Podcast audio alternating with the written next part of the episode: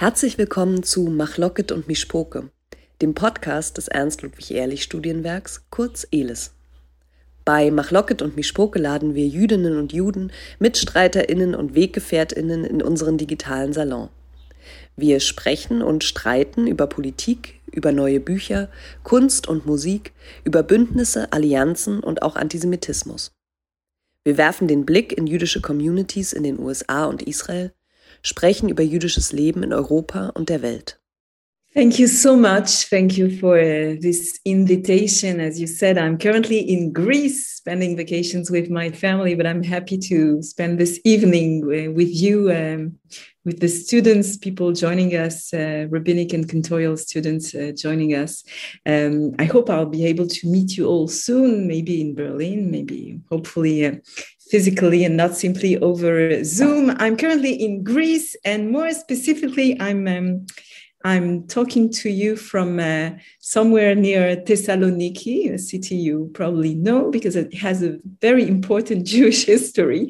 Uh, Thessaloniki is known, um, for example, uh, for the story of Shabtai Tzvi. You know, Shabtai Tzvi used to preach from this place, from somewhere near here in the 17th century. Shabtai Tzvi is a famous story of what we often call a false messiah, a false messianic history maybe the most famous one in our uh, tradition. But to understand the story of Shabtai Tzvi, you need to understand in which time he was preaching and to understand that it was a very specific time of uh, crisis time, a time of post-pogrom era. The Chmielnicki, uh, Cossacks uh, pogrom were just behind us. There was still in the air the trauma of the expulsion from Spain. And at the time, uh, many eschatological narratives and millenarist uh, discourse developed in the area.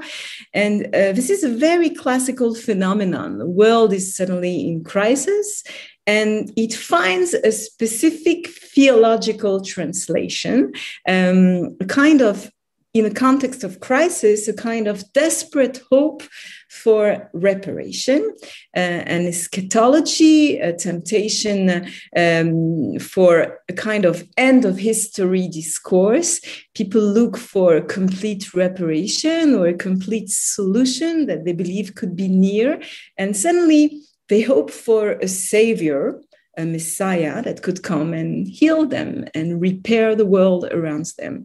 And it's an interesting story to remind, um, to remind us, because we do experience today, obviously, as you just said, a time of crisis that many of us do experience as a moment of a liminal zone, liminal moment, liminal space, in between time. So before I dive into this notion of crisis, and resilience and reparation in the Jewish world, in the Jewish language through Hebrew etymology, for example, I would like to remind you of a very famous quote you probably heard so many times this uh, year. It's a quote from Antonio Gramsci that so many people quote in the past year that I'm pretty sure you know it.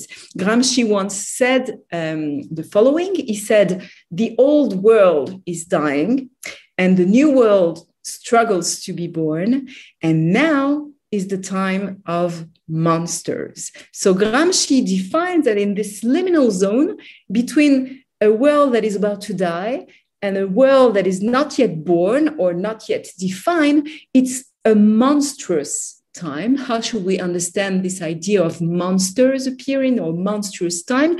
To understand it, you need to maybe look for the Latin root, the etymology, Latin etymology of monster. Monster comes from the root uh, monstrum, which means in Latin a warning or something uh, that used to be hidden but is suddenly perceivable. Something couldn't be seen but is suddenly montrable, monstrable. It can be shown. It gave in English or in French the word to demonstrate. You hear it's the same root, monster and demonstrate, a demonstration. Something was not seen and something is suddenly heard or unveiled or perceived. And this is the monstrous time Gramsci talks about.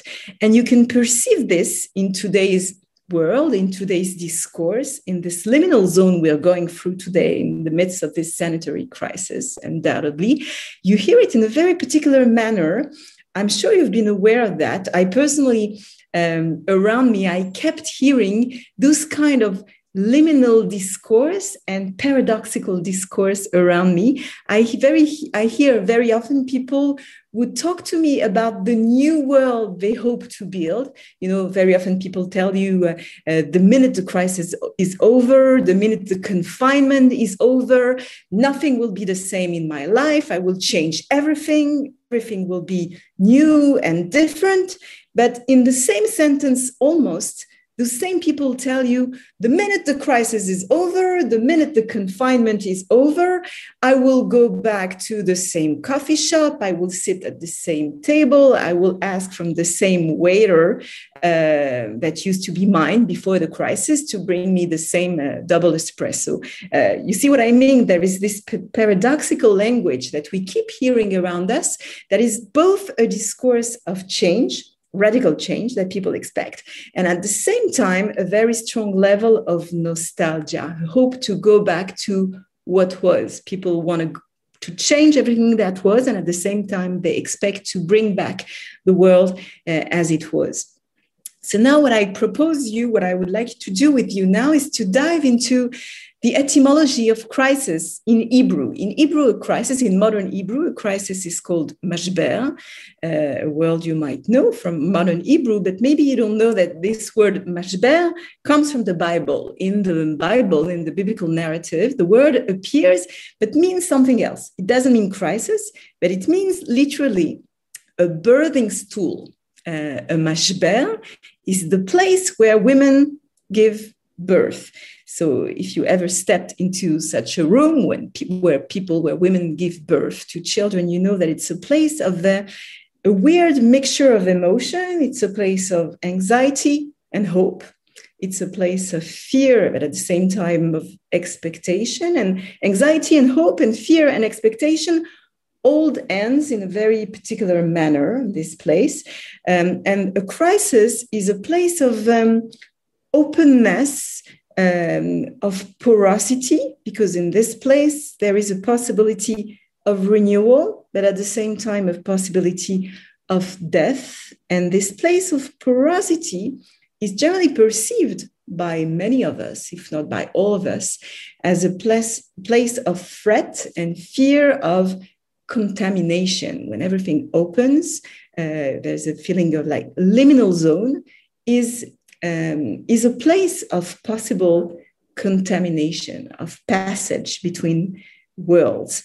And obviously, in a time of sanitary crisis, in a time of pandemia, we understand that there is a quintessential fear of contamination around us. People are even more than ever afraid of opening their doors, their walls, their frontier, their frontiers, and this idea of um, uh, of birthing place, birthing stool is even more threatening and critical. So, how do Jewish theological tools can help us in this time of mashber, in this time of crisis?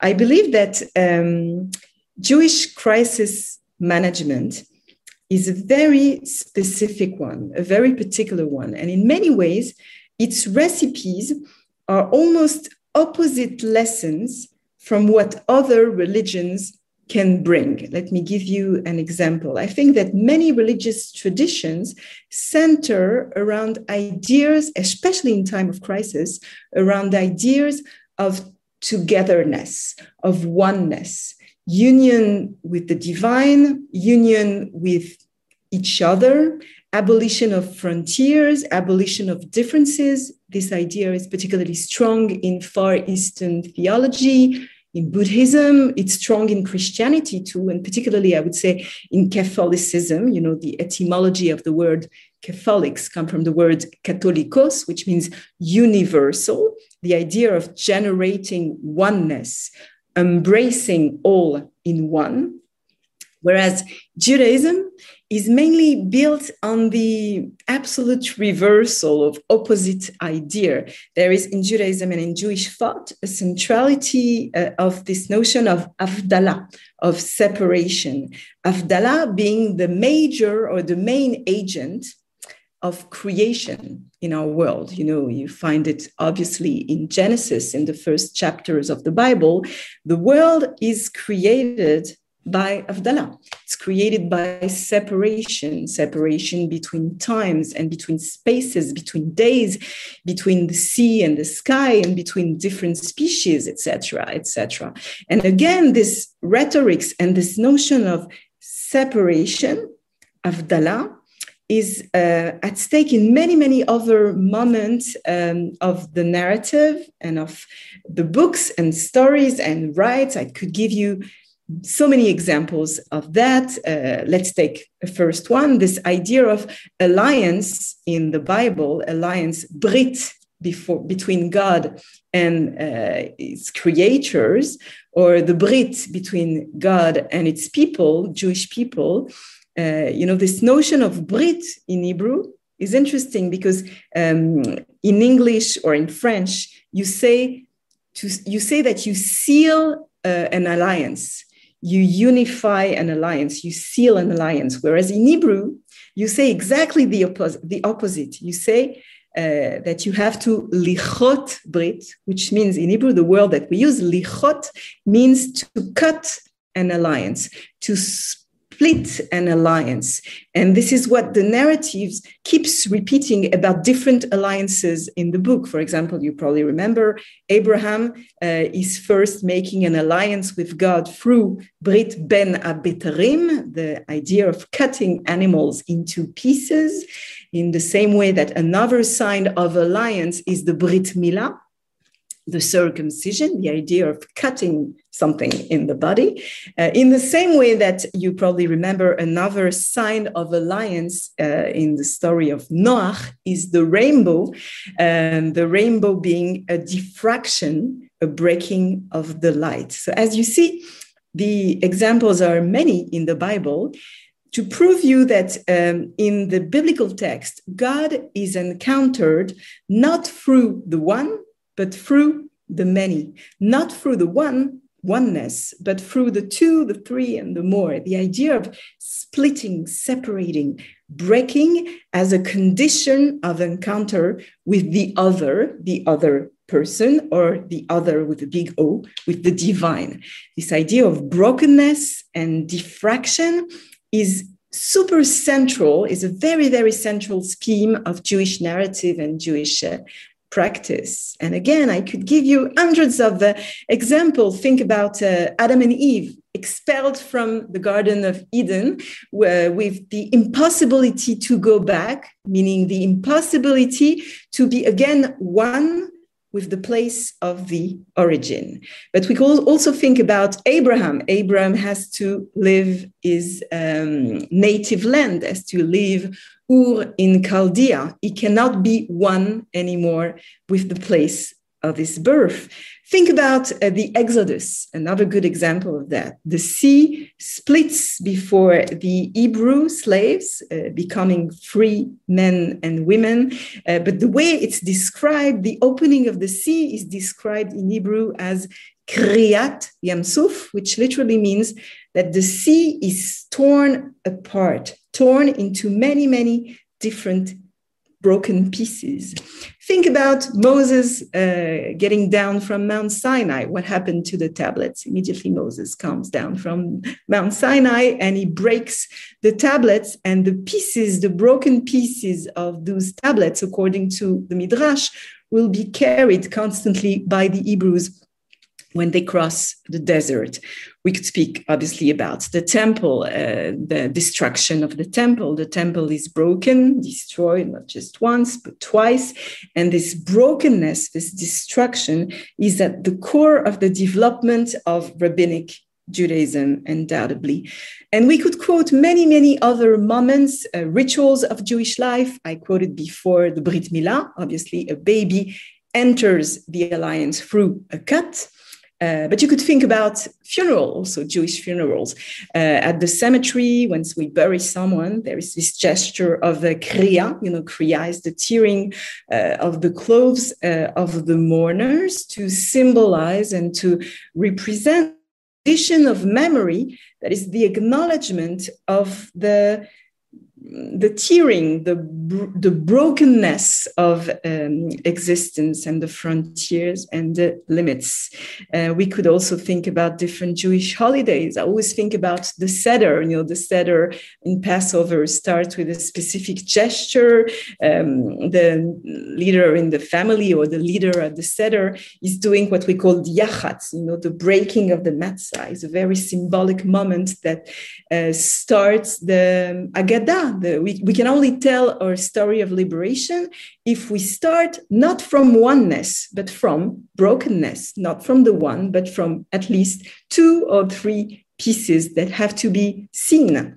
And obviously, the most symbolic broken moment of Jewish life is the breaking of the glass at a wedding, you know, when a couple gets united when they're about to make one in a way. So we have to perceive and to hear the sound of division, the sound of brokenness, not just something broken, but a glass that is broken, that by definition will be impossible to repair. The glass can never be repaired. So it's almost, you know, telling you visually and through hearing, there is a complete acknowledgement that the goal of what you build is not a complete reparation, but actually a certain ability that humanity has, and that specifically couples do have, to live with what is broken. And I think this is a major, major teaching of Judaism this idea that the world is in a state of brokenness, the world around us is broken, and an acknowledgement that it cannot be repaired. And actually, the wisdom of humanity, of the Jewish people, but more, lar- more largely, the wisdom of humanity is supposed to be its ability to learn to live with scattered pieces. And this is, I believe, um, the particular recipe of Jewish resilience, an ability or an invitation to live with broken pieces. So I know that some of you probably think about tikkun olam at this moment, this very central notion of tikkun olam that we hear so often, especially in recent years. So many people talk about this tikkun olam, this ancient Kabbalistic concept um, that is so often used in uh, contemporary uh, Jewish thought as an idea of uh, this injunction and commandment to repair the world. And I think, I believe there is a certain misunderstanding uh, about what tikkun olam truly means, or at least etymologically or literally uh, means. Um, I think, as I just said, that Judaism is really aware in many ways in its narratives and through its rites that wholeness um, is unreachable um, if, if I may say differently, shalom is impossible. You know, shalom is a word that is often translated by peace, but actually, shalom means, means something in, with integrity, something complete. And Judaism, in many ways, suggests that shalom is, uh, for now, impossible. You know, we keep singing this famous song in synagogue that you probably know so many tunes to sing it. Uh, Ose shalom Israel. If you listen carefully to these words, it said, the one who makes shalom bimrumav um, in the celestial, I mean, from above, up there, the one who makes shalom up there, he will make shalom among us here. But he will make is a future form. You know, shalom is present in the upper realm, but it's absent in the world we live in. It will be, but it is not right now. And we have to live this world with a lack of shalom. So to go back to this notion of tikkun olam, I think we need to go back specifically to the etymology, as I say those words. The word tikkun from, comes from the verb letaken, which doesn't mean originally to repair. Letaken has actually something to do with the action of intertwining or weaving pieces with one another. And even more literally, letaken has something to do with building a braid. To braid, uh, for example, you know, when a, a kala, when a bride is uh, prepared for the chuppah, uh, the people who prepare her, who are making her beautiful, are supposed to do takanat se'ar, which means in Hebrew something like braiding her hair. So tikkun is a way to organize together what is naturally split apart. And olam, which is translated often as the world, literally means in Hebrew the void, the ne'elam. You know, olam in Hebrew means something void or even an absence. So if I had to translate tikkun olam more literally than repairing the world, I would say that tikkun olam literally means a weaving of the void, a way to organize a way to braid the absence, to give form to the missing, to the broken, to the incomplete. So I, I, guess that now you realize what I'm trying to, to say. The Jewish art of repairing is actually, I think, an art of dealing with what is not anymore. It's a kind of resilience recipe that doesn't teach you to repair something so that it will be complete, but tries to teach you and to, to learn to live with the broken pieces of the world, the broken pieces of your existence and your life. Actually, all this has to do, and I would like to open a parenthesis, maybe we'll talk about it a little bit more in a few minutes in our conversation. I think all this has to do in a very um, direct way with the question of anti Semitism and the anti Semitic narrative. As you know, Jews a long history have always been accused of um, breaking the world, of in a way creating breaches, breaches in bodies, breaches in identities, in nations, in frontiers. As you probably remember, in the medieval era, Jews were always accused of polluting, poisoning wells, or bringing disease, or uh, you know, polluting minds or ideas, always associated with this notion of porosity and contamination. Um, it's uh, it has been true all along history. You probably remember also uh, a few years ago in, when uh, in Pittsburgh uh, there was this terror attack in Pittsburgh against the synagogue in in 2018. The, the killer um, wrote about his intentions and, and he accused the Jews of making the American frontiers too porous. You might remember this argument.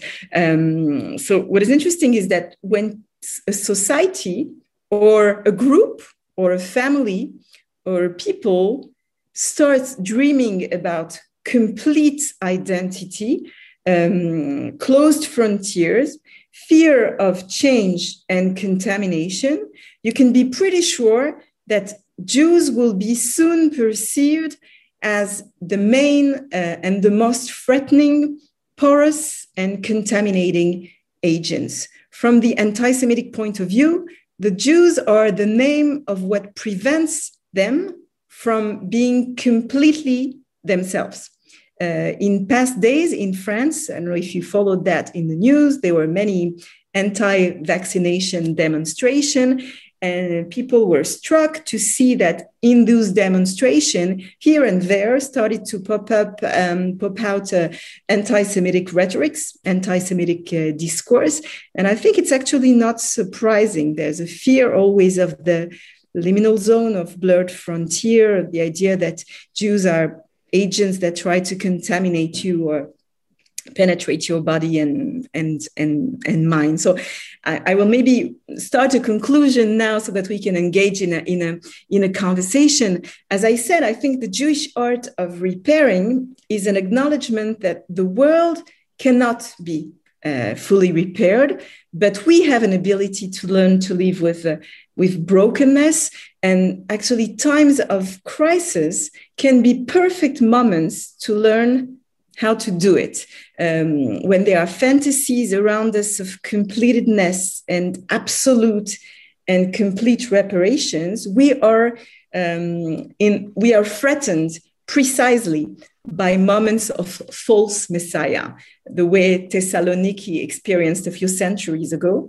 Uh, the eschatological moment is always awakened by crisis when people are fantasies of integrity and uh, completedness. And maybe I will end this first part of the conversation with uh, uh simply an, an, allegory or a, a, timely metaphor. We are entering now the month of Elul. And you know, the month of Elul is known as the month when we start to blow the shofar, supposed to start blowing the shofar uh, every day. And I think the shofar, um, par excellence, like precisely the sound of the shofar, is an auditive reminder of the power of brokenness. You know, when you listen to the sounds of shofar, you go through tekiah, and then Shevarim, and then Teruah. And you probably know these sounds like Tekiah sounds like, and then Shevarim is like the sound is broken. And then we reach Teruah, like the absolute brokenness we have to experience. We have to be able to go through this absolute scattered sound and broken sound because this is the condition for a change. This is the condition to renew yourself. It depends on your ability to hear the broken and to see the broken world outside of yourself, inside of yourself. And then you can start believing it will lead you to Rosh Hashanah, to a true renewal, to a true beginning, Rosh Hashanah of the year. But you know, Shana is written in Hebrew like Shone, like difference. So if you go through this ability to envision and to listen to brokenness and to live with brokenness, then you can hope that you'll have the ability to be shone, to be different, and maybe, maybe to make the world a place a little bit less monstrous. Thank you all for being with me. Maybe now we can start a conversation with Joe and with all of you. Um, thank you so much, Delphine. I'd love to start my video myself, but as I was uh, turned off, I can't start it again. Um, there you go. You are. Um, Delphine, thank you so much uh, for your talk. It was um, a lot, I must say, uh, was expected. So I was expecting um, a very uh, a very exciting uh, talk and a lot of great new ideas. What I wasn't expecting was the best imitation of a shofar that I've heard so far, um, and will be passing on the recording as a ringtone for cell phones in the future. Um, but um, let's uh, jump in right at that point because I think a lot of um, a lot of the people who are watching us now and a lot of the, the students uh, themselves um, will be at the same time surprised and also sort of like a little questioning of um, a talk about resilience, basically ending in a vision of having to of learning to deal with brokenness right?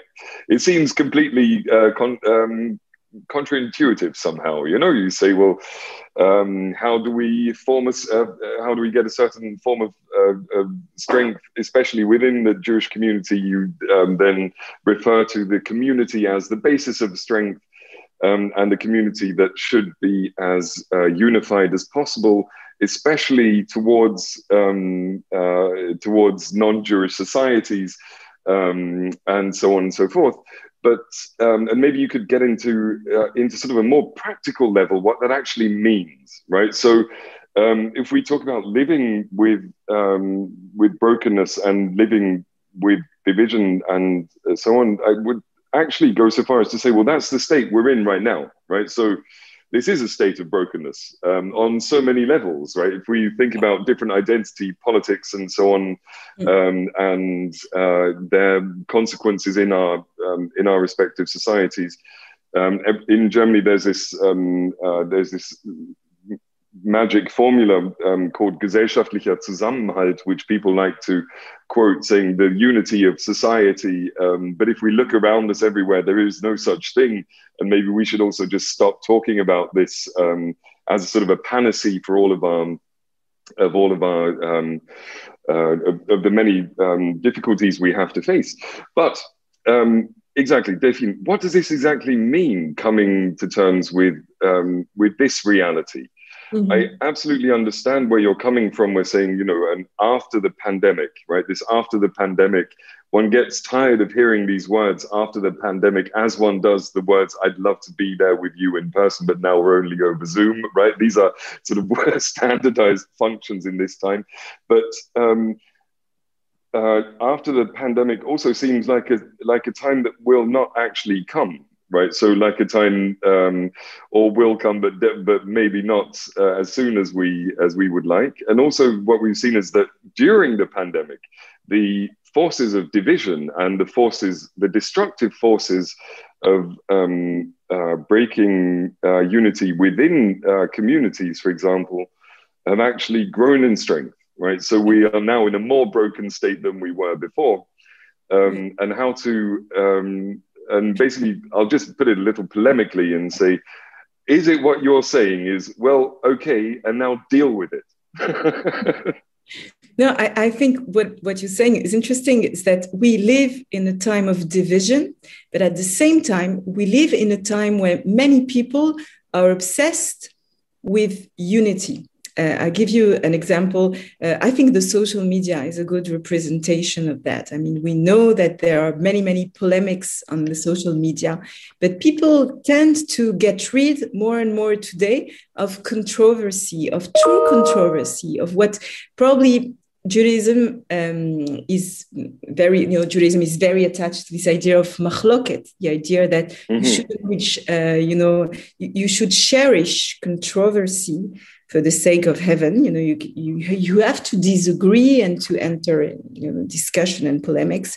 But uh, what happens today in the social media is exactly the opposite of that. I mean, we're all aware of this phenomenon that people disagree, but they are interested in sharing space and discussion only with people who share exactly the same opinion. People who read the same book, speak the same language, have the same community, vote for the same person.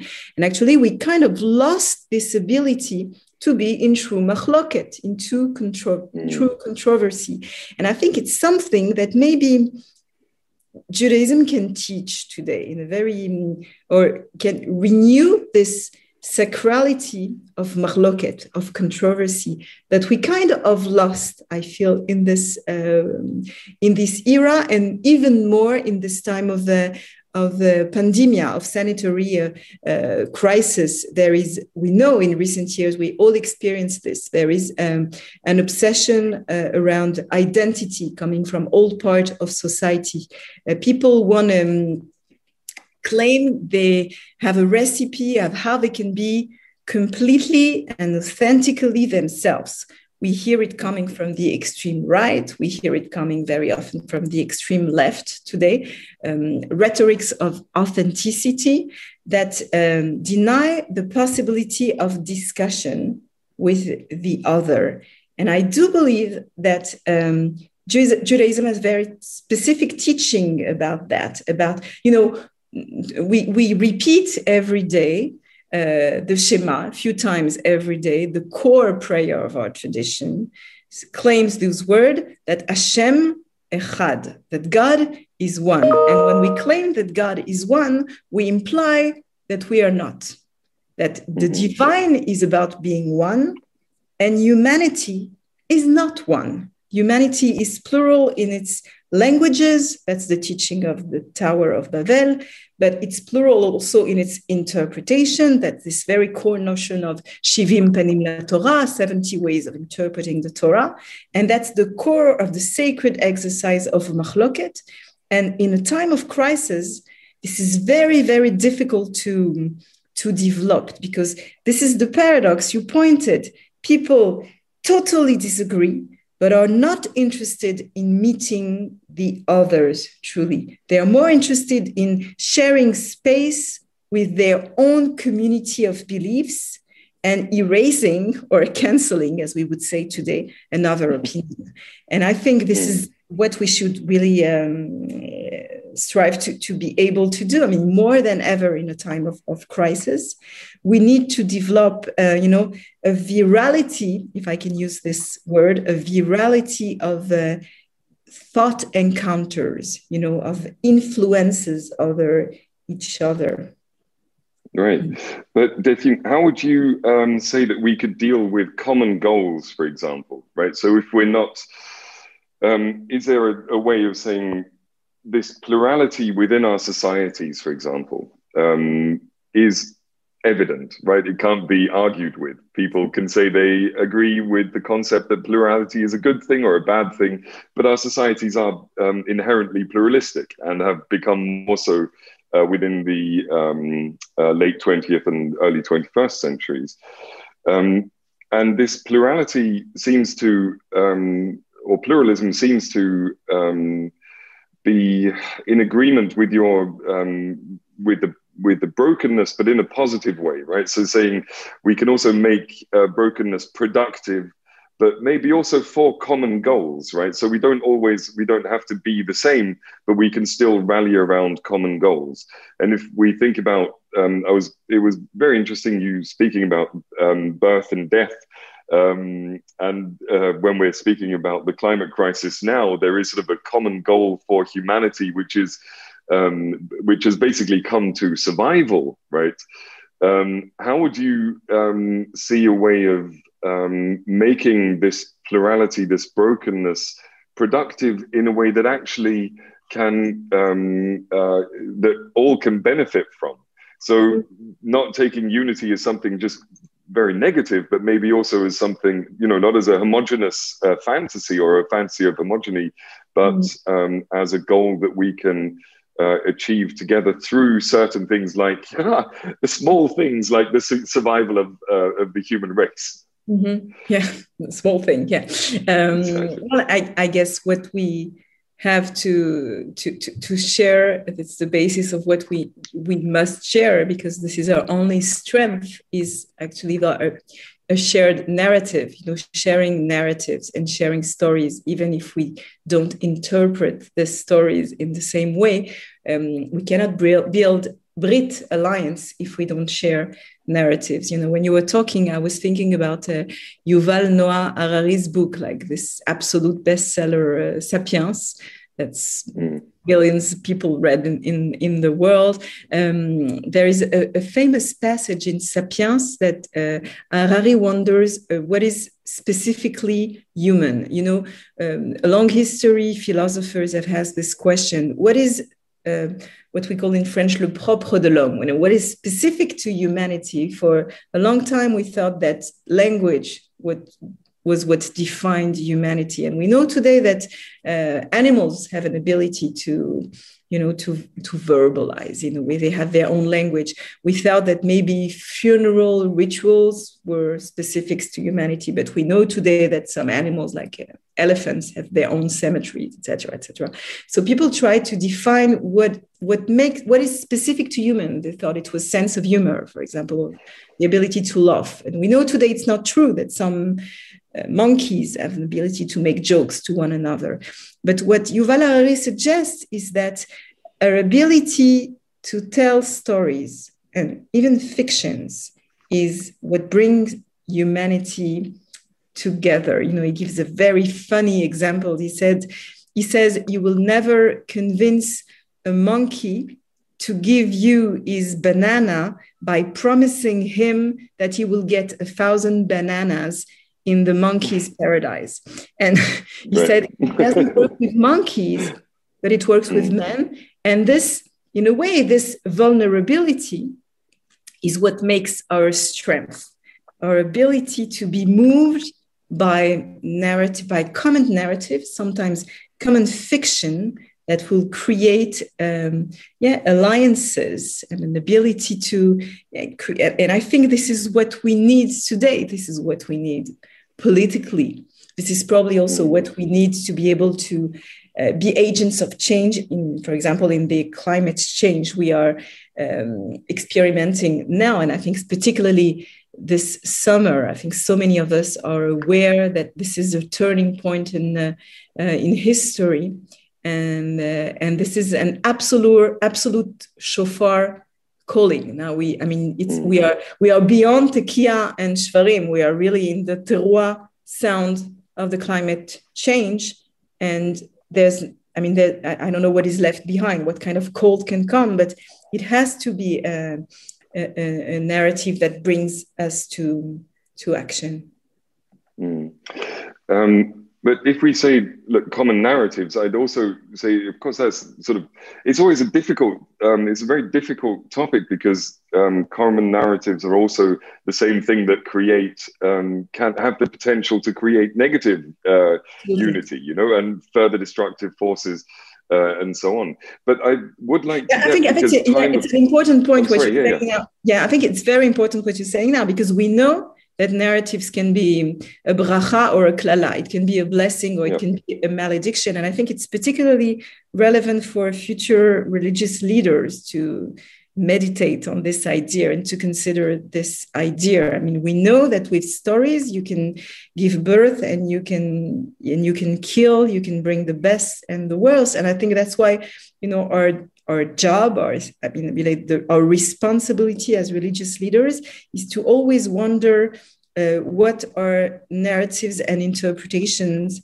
give birth to. I mean, this is this is our responsibility, and this is our I, I believe this is our sacred work, really, to to always consider what our our interpretations can create or destroy in the world. And if we think about the environment, for example, it's a pretty interesting example that uh, you know in the, in the in Genesis when uh, Adam is placed into the world in the Garden of Eden, there are two versions of what Adam is supposed to do. In the first version, it says that the creation and the animals are there and adam is supposed to control to have an absolute control over nature and creation. And then there is another verse that claims that Adam is supposed to take care of the earth, leavda ou leshamra, to work and to keep the planet, to keep the earth. So it's like, you know, it's another verse that opens a totally different world of possible interpretation because if you choose you know the first verse or the second you actually create another civilization and i believe that the, the you know the, the, the brokenness between like the, the split between these two verses is precisely where we stand now mm.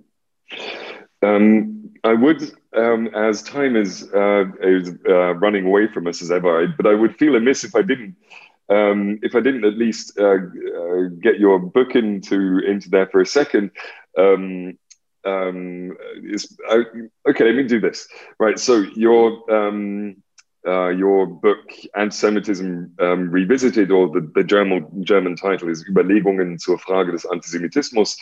Um, uh, came out before the pandemic uh, came out in 2019, I believe, and was a um, uh, a, a, bestseller here in, in Germany as well as in France and in a lot of other countries and in different languages.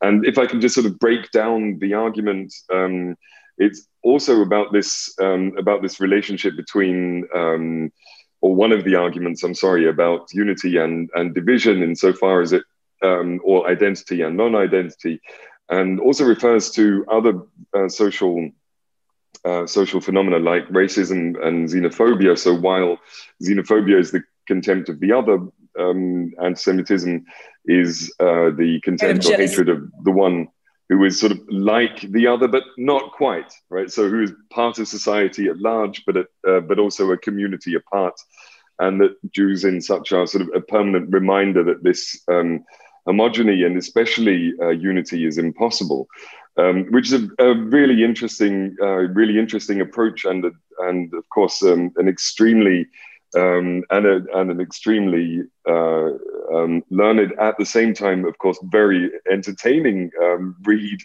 um, uh, and it, because it brings you into the depths of um, of the Talmud and rabbinical literature. If you're even if you're expecting something completely uh, completely different.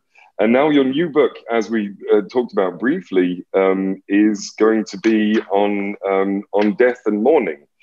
Um. And of course, in these, uh, especially in the past uh, one and a half years, uh, we've all had to deal with um, death and the potential of mourning, um, especially uh, through the, the COVID pandemic. I believe there are only very few um, who haven't been touched by the pandemic in either direct loss of family members or of friends or people we know or um, have at least tangential um, relationships with uh, throughout this year, and also with um, terrible, uh, uh terrible um, circumstances in which um, uh, in which mourning in uh, traditional sense is also hindered through things like uh, COVID regulations, but not only m- mournings, but burials themselves take place in completely strange settings. And of course, you as um, as a rabbi could um, speak a, a, lot more about this and about the ways of also dealing with these um, with a new um, definition of mourning, not as a community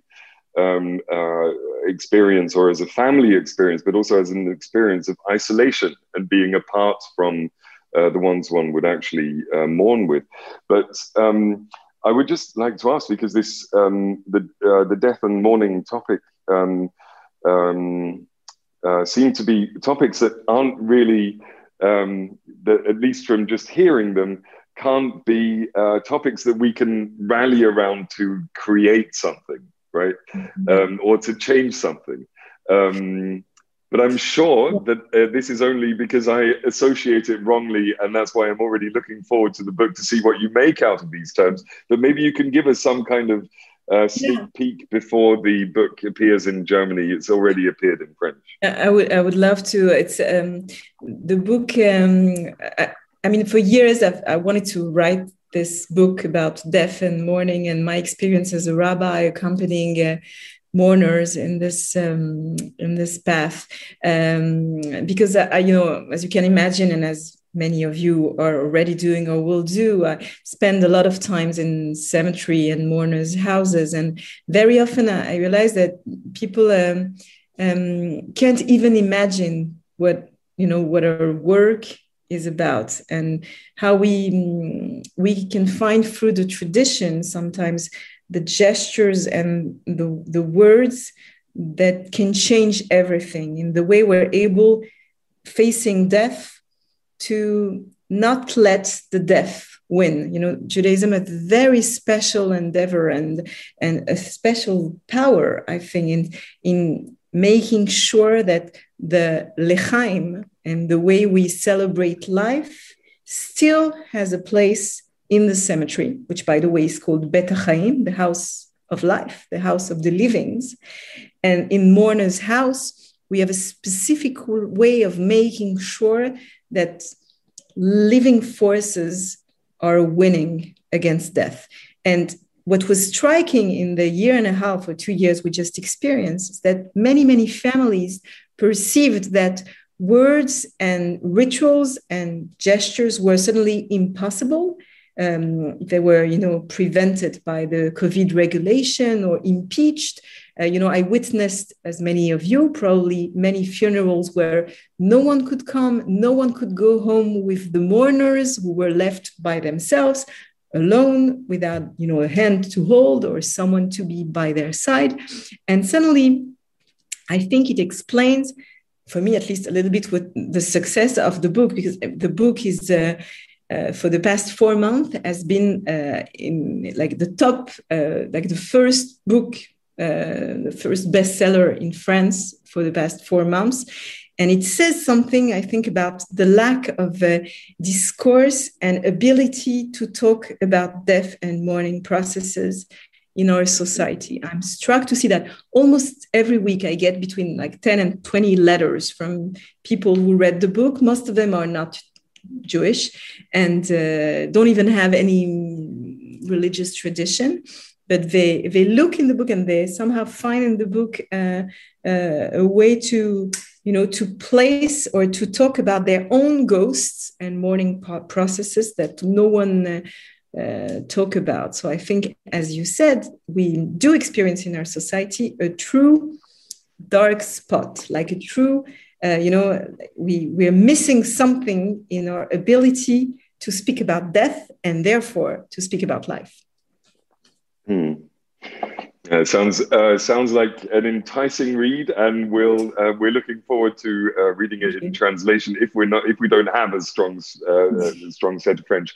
But Delphine, let me thank you for now um, uh, for the conversation. I look forward to um, to continuing the conversation, and of course, even though we only um, only sort of scraped by your book that is actually available in Germany at the moment um, I still um, want to uh, recommend it to everyone who's not read it yet. Überlegungen zur Frage des Antisemitismus, um, uh, Antisemitism Revisited, which um, uh, appears here with um, Hanser uh, in Munich. And I think I'll pass the baton over to Max again so uh, thank you very much, Yo, for your moderation as always. And Delphine, I mean, I have, you don't know how many notes I have written here already about everything. But um, so we, uh, we want to hear from our students. We want to have a talk with them. But before that happens, I have to say to everyone on YouTube, thank you very much for watching. Um, the live stream will be ending, but I'll give a, an, a hint that on October 28th at the same time, uh, our series continues with Rabbi Leonid Bimbat um, about resiliency, and his presentation will be called Not by Fiddler of, on the Roof Alone Survival Strategies of Russian Jews.